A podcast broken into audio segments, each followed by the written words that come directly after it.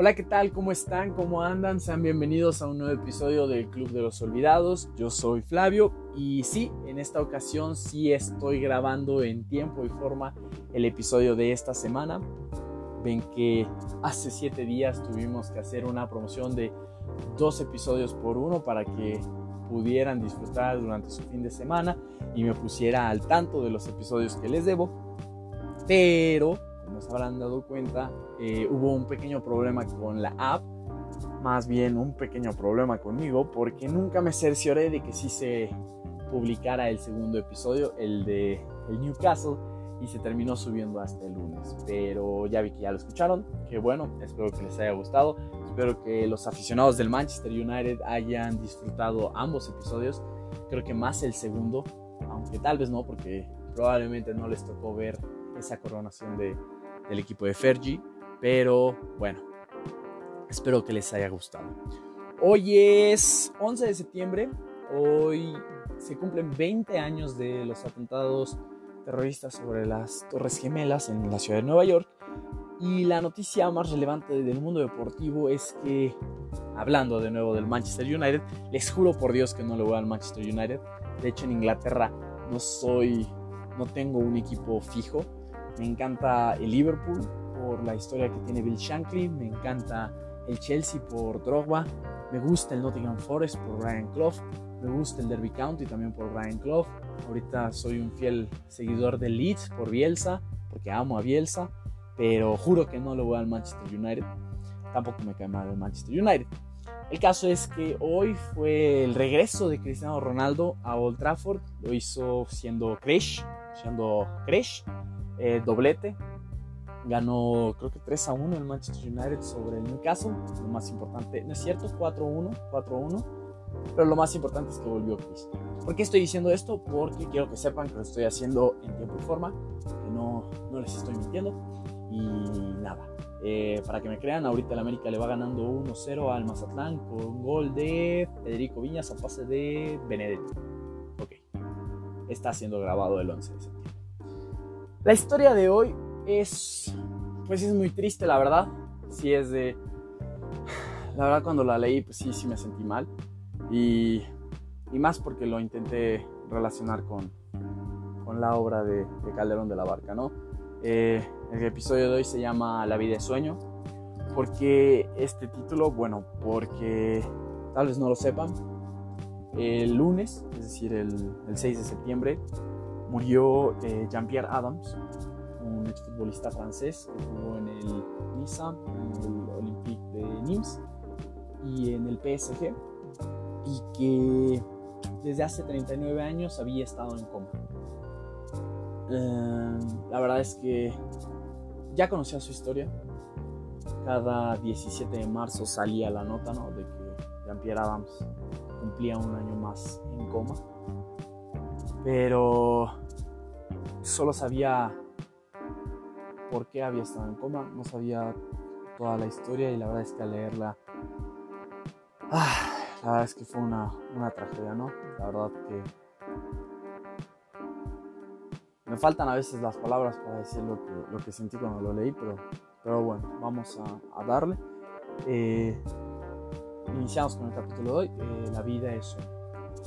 La historia de Jean-Pierre Adams inicia el 10 de marzo de 1948, cuando nació en la ciudad senegalés de Dakar. Ahí fue criado por, por sus padres y cuando tenía menos de 10 años de edad fue enviado a Francia junto con su abuela para que tuviera una oportunidad de crecer dentro del mundo. Sus padres querían que se fuera al continente europeo para estudiar y lograr hacerse un camino en la vida, pero el pequeño Jean-Pierre tenía una pequeña debilidad y esa debilidad se llamaba fútbol. Entró a estudiar a una escuela religiosa en el sur de Francia y rápidamente se convirtió en un referente a la hora de jugar fútbol porque pues era alto, era corpulento, era negro, tenía mayor cualidad física que sus distintos compañeros y empezó a destacar. Obviamente eh, la intención de sus padres de que estudiara pasó a segundo término, él se dedicó a jugar fútbol y así fue como empezó a hacerse de renombre en la región de la ciudad donde habitaba, ¿no? Cuando tenía apenas 20 años, logra entrar a un equipo de fútbol amateur que se llamaba, y perdonen mi francés, creo que no está tan pulido, hace varios años, no es decir, ah, desde el 2014 no lo practico, entonces, eh, perdonen mi. Entró al club amateur de Fontainebleau, espero que se haya pronunciado bien, si no, eh, je suis désolé. Y el caso es que ahí empezó a, a correrse un rumor de que en dicho equipo, en el Fontainebleau, jugaba un defensa central de cualidades físicas importantes que hacían que se impusiera a la hora de, de defender y de recuperar el balón, ¿no? Fue en ese año de 1969 en el que Jean-Pierre conoce a una rubia llamada Bernadette. No me sé su apellido, solo sé que se llama Bernadette. Y Jean-Pierre cayó profundamente enamorado, quien no lo ha hecho una rubia más francesa, y decidió casarse con ella, ¿no? Al año siguiente, es decir, 1970, Jean-Pierre es fichado por el Olympique de Nimes, cuyo escudo es un cocodrilito, de hecho, por eso me gusta ese equipo, y de inmediato Jean-Pierre se vuelve figura en el equipo, ¿no? Se vuelve el defensa central importante de, de la saga de la saga trasera del equipo llega a tener un momento importante. Ese equipo, de verdad, les juro, nunca ha vuelto a hacer algo. Bueno, en 1972 logran el subcampeonato de Francia, quedan atrás del todopoderoso Marsella. Y es el nivel que alcanza Jean-Pierre el que llama la atención del entonces entrenador de la selección francesa, Kovacs, no me acuerdo de su nombre, y decide citarlo, ¿no? Decide convocarlo a, la selección francesa. Y ahí junto a Maurice Tresor crea una dupla de centrales que se vuelve impenetrable a la hora de atacar, ¿no? Eh, es tanto el dominio que ejercen Maurice y Jean-Pierre que los franceses deciden apodarlos como la Guardia Negra. En francés se dice la Garde Noire. Perdón de nuevo por mi francés.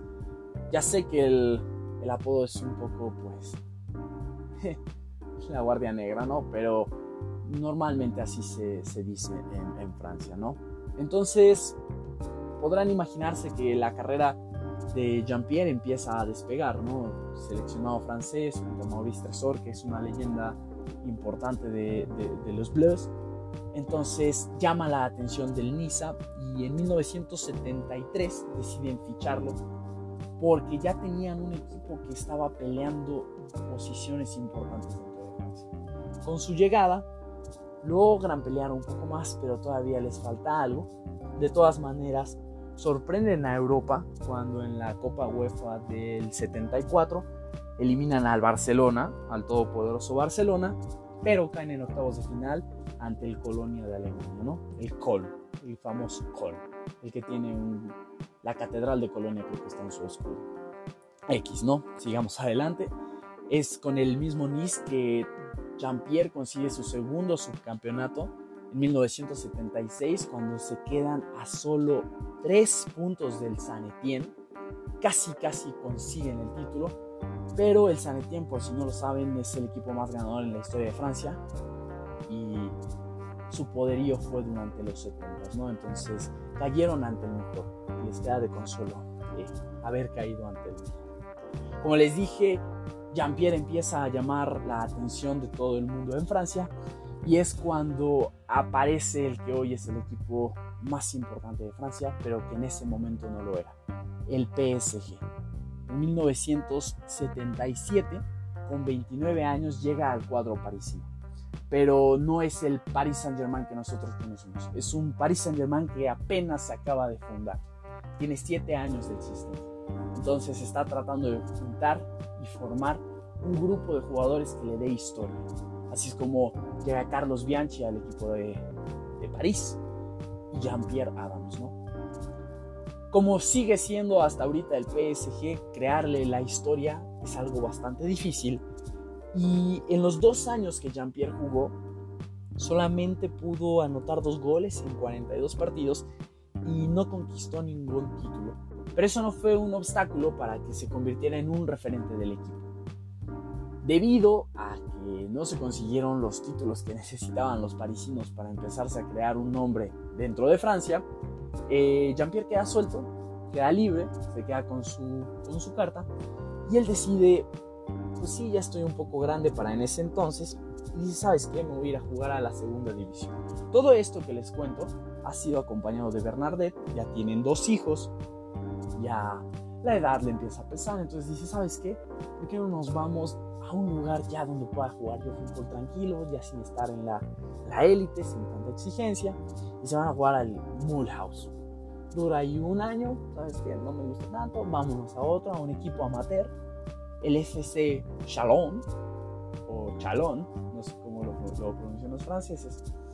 Y ahí ya él dice, ¿sabes qué? Me voy a retirar aquí, tengo 33 años, no hay nada, nada que hacer, vamos a retirarnos aquí en el FC Chalon. Dato curioso, dato curioso, es en este equipo, en Chalon, donde él se reencuentra con un personaje bastante curioso, que ahorita que les diga su nombre rápido van a ubicar eh, de quién es padre. Joseph Kloss. Así es, el padre del máximo goleador en la historia de los mundiales, Slav Kloss, jugó con, con Adams en ese equipo amateur. Parece que ahí iban todos a, descansar, ¿no?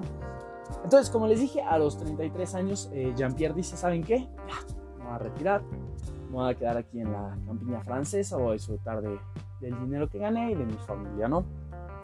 Pero como suele suceder con todos los, los futbolistas que llegaron a, a probar las mieles, no tanto del éxito, sino de la fama o como ustedes lo quieran ver, fama o éxito, pues no puede durar tanto el desapego No puedes estar tan alejado de, de la pasión del fútbol. Entonces, eh, Jean-Pierre decide incursionar en el mundo de, de, la dirección técnica, ¿no? Pero para poder ser director técnico tienes que realizar pues, el curso para ser entrenador y recibir tu, tu licenciatura, por así decirlo, como, como entrenador, ¿no? El caso es que él dice, pues sí, vamos a iniciar el curso y empieza a, ¿cómo se llama? A, a, prepararse, ¿no? Estamos en el año de mil, 1982. El caso es que inicia el curso y a los tres días, mientras realizaba un ejercicio físico, probablemente una prueba física, nota que algo le dolía en la pierna, ¿no? Le dolía en la rodilla, como que le tronaba, como que, ay, no sé qué cosa. Entonces dice, voy a ir al doctor, va, se revisa le detectan que tiene rotos los ligamentos anteriores de la rodilla, por lo que tiene que ser operado, ¿no? Pero pues es una operación de rutina. El caso es que Jean-Pierre le dice a su esposa, a Bernadette, ¿sabes qué? Este, me tengo que ir a operar. Ellos vivían, eh, se quedaron en la ciudad de, de Chalon, que está cerca de Lyon. Entonces él le dice a su esposa, ¿sabes qué? No te preocupes, voy a, a Lyon, que me operen, estoy ahí, me regreso ya eh, para hacer la rehabilitación acá en la casa. ¿Okay? Su esposa ese día, el 17 de marzo de 1982, era un miércoles, va, lo lleva al, al tren, Jean-Pierre lo, to eh, eh, lo, toma, se va a Lyon, está ahí y todo eso, ella se regresa a casa, va a dejar a su hijo a, la escuela y se va a la tienda de deportes que tenían en, la, en aquella ciudad, en, en Chalon, ¿no? Está preocupada, como todas las personas están preocupadas cuando van a operar a, uno de tus eh, seres queridos, pero Jean-Pierre le, le, marca antes de, de que inicie la operación o de que eso para tranquilizarla y le dice, ¿sabes qué? Ya empiezan a prepararme, en unos minutos viene el anestesista, pues te quiero, bye. Bernadette se quedó con la tranquilidad de haber escuchado la voz de su esposo antes de la operación, pero lo que ella no sabía era que esa era la última vez que lo iba a escuchar. Y es que parece a veces que hay tantas cosas que se conjugan para que suceda algo que no te lo puedes creer, ¿no? Ese día que Jean-Pierre se, se, fue a operar al hospital Edouard Herriot, escribe con H, entonces supongo que en francés debe ser Edouard Herriot, eh, había una huelga, entonces eh, Jean-Pierre fue atendido por un anestesista que tenía otros ocho pacientes y este anestesista era pues apoyado por un aprendiz. El caso es que al momento de preparar a Jean-Pierre para la, la operación, llega el momento de aplicarle la anestesia. Y por un error, sí, por un error, por una desatención, por haber estado atendiendo a otros ocho pacientes, eh, por todo lo que implicó la huelga, a Jean-Pierre se le da una dosis mayor que la que necesitaba.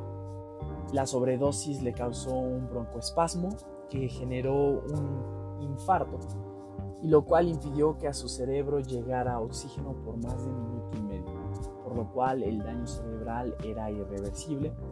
Jean-Pierre Adams quedó en estado vegetativo, posteriormente entraría en coma y nunca más saldría de este.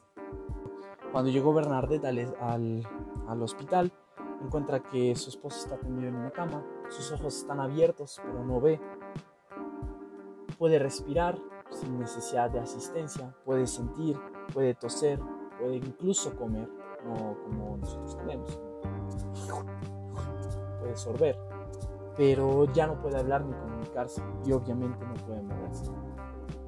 La vida de un hombre que en ese momento tenía 34 años queda completamente destruida por una desatención médica, por un error humano que puede suceder, pero que pudo haber sido prevenido, ¿no? Y así fue como, como Jean-Pierre se queda por, por el resto de su vida en, en coma. Está un par de años dentro del hospital y ya después es trasladado a su casa en Nimes, donde Bernadette se encargó de él por 39 años. 39 años estuvo a su lado, le leía, le, hacía de comer, ayudaba a los fisioterapeutas a moverlo, este, no sé, ¿saben? Lo rasuraba, le cortaba el pelo, le hablaba de sus hijos, le hablaba de sus nietos, le hablaba de la vida, le hablaba de lo que, lo que acontecía, lo amaba, ¿no? 39 eh, años, imagínense, él entró en coma cuando tenía 34 años. 39 años estuvo. Entonces, la mitad de su vida la pasó. Es, increíble, ¿no? Es increíble pensar que, que en un segundo puedes, puedes perder todo, ¿no? Una de las cosas que más me hizo enojar fue que a los médicos eh, hasta 1990 se les dictó una sentencia ocho años después del, del accidente y la sentencia fue un mes de prisión y 750 euros como multa. Que para mí, la verdad, o sea, la arruinaste la vida de un hombre. Tal vez sí, o sea, se entiende todo, pero no puede ser. no puede ser. Eh, bueno, como como ya les dije el lunes, eh, después de 39 años, teniendo 73 años, eh, Jean-Pierre murió de una enfermedad en las vías respiratorias, generó un, infarto, no fue COVID, nadie lo veía, no podía ver a nadie y, y falleció, ¿no? obviamente en Francia hubo un gran tumulto porque tanto el PSG como el Nice y el Nims lo recordaron, ya que formó parte importante de sus historias. El PSG en especial puso un post bastante, bastante bonito diciendo que él era de los forjadores de la grandeza del, club. Y en la selección francesa también hubo un, pésame ahorita que se disputaron los partidos de, de la eliminatoria, ¿no? Pero aquí sucede algo, algo interesante. Cuando le da cuando sucede el accidente de, de Jean-Pierre, Maurice Tresor decidió no irlo a visitar nunca, porque no podía ver a su compañero de, mil batallas, digo mil batallas, como en realidad solo disputaron 19 partidos, pero es alguien que viste a lo largo de, varios años. Eh, no pudo ir a visitarlo al hospital porque no quería verlo en, en ese estado. Y de hecho, cuando Bernadette, porque Siempre se le dijo a ella que Jean-Pierre nunca iba a despertar, pero ella seguía creyendo en un milagro o, no quería dejar ir a su esposo, eh, Tresor siempre dijo que si a él le hubiera sucedido, él habría preferido la muerte. Porque en caso de que Jean-Pierre hubiera despertado en algún momento, pues no iba a reconocer a nadie, el trauma que iba a significar haber estado más de 30 años, si de por sí pensar que 10 años es traumático, dos años en coma, 10 años, imagínense estar más de 30 años en coma, la impresión al despertar debe ser algo, algo muy fuerte. Y Tresor siempre dijo que, que Bernadette lo debió de haber eh, dejado morir en un momento en lugar de alargar la, la agonía. Pero eso me parece muy triste porque si fueron dos tan grandes amigos, eh, mínimo irlo a ver, ¿no? Escuchaba poder decirle que lo quería. La historia me hizo recordar el, libro de Pedro Calderón de la Barca, eh, La vida es sueño, ¿no? Recuerdo que ya había leído ese libro en la, prepa. Para aquellos que, fueron al CUM, seguramente ubicarán al profesor eh, Sergio Villicaña, que él te ponía a leer El Quijote o Pedro Calderón de la Barca o, cualquier otro eh, dramaturgo español de, los años 1500, ¿no? De hecho, tuve que leer otra vez La, vida de sueño para, para, ver si podía relacionar el, la historia de Jean-Pierre con el título del libro. Y al leerlo, todos ubicamos la, la, la famosa frase, ¿no? La de la vida es sueño y los sueños sueños son, ¿no? Porque si han leído el libro y si no les hago un resumen rapidísimo, eh, Segismundo está encarcelado en una torre ya que a su padre, el rey de Polonia, en algún momento el oráculo o alguien así le dijo que su hijo se iba a convertir en un, rey tirano cuando lo, sucediera. Y pues él para evitar que el pueblo sufra y todo eso lo, encierra en una torre. Posteriormente eh, lo encuentran Rosaura y Clarín creo bueno, el caso es que a Segismundo, Clotualdo, que era su, guardián, le dice al rey, ¿sabes qué? Vamos a intentar, vamos a probar, vamos a darle una pócima. Él ha estado toda su vida encadenado, le damos una pócima y lo, ponemos en, el castillo, le decimos que todo ha sido un sueño que él es ahora el rey, ¿no? Le dan la pócima, Segismundo se despierta, dice, ¿a poco me hicieron esto? Entonces eh, quiere matar a su padre, todo el mundo, bla, bla, bla, y se cumple en teoría la profecía lo vuelven a, dormir, le dan la pócima y lo vuelven a encarcelar. Entonces cuando él despierta dice, ¿qué pasó? Entonces le dice, todo eso fue un sueño. Para no hacerse las largas, al final Segismundo eh, se le vuelve a presentar la oportunidad de ser rey y esta vez decide ser bueno porque Clotaldo le había dicho que hasta los sueños tienes que hacer el bien y, ya, queda perdonado y, y, bla bla bla, ¿no? Todos felices y contentos, él va a ser rey en, en el momento que su padre se muera y ya, ¿no? Pero había olvidado cómo terminaba el, el libro y la verdad es que la frase final es mejor que la, la que todos conocemos, la de la vida es sueño y los sueños sueños son. Y es que Segismundo dice al final, toda la dicha humana pasa como un sueño y quiero hoy aprovecharla el tiempo que me durare. Ya ven que es el español tiempo que me duras. Y estar leyendo la historia de, Jean-Pierre Adams, eh, pues sí, me, no me dejó, no dejó de hacer que retumbara en mí esa frase de, ese Gismundo, ¿no? Eh, parece que no, no sabemos valorar eh, las cosas o apreciarlas o las damos por sentadas, ¿no? Damos por sentadas que ciertas personas van a estar, que la situación en la que estamos va a estar. No, no lo damos por sentado. Y, es un error garrafal que cometemos. Y solo cuando lo perdemos y en nuestros sueños lo, volvemos a ver, lo volvemos a tener, deseamos que sea, que sea realidad, pero, pero ya no puede ser realidad porque lo dejamos ir, ¿no? Porque sí, ¿no? A veces sueñas cosas que quisieras que fueran fueran realidad y que, ya no pueden ser así porque la realidad es otra, ¿no? Entonces, este, yo creo que si algo nos pudiera dejar la, la historia de Jean-Pierre Adams hoy, es que no se queden con esa noción de que hay que vivir todos los días como si fuese el último, ¿no?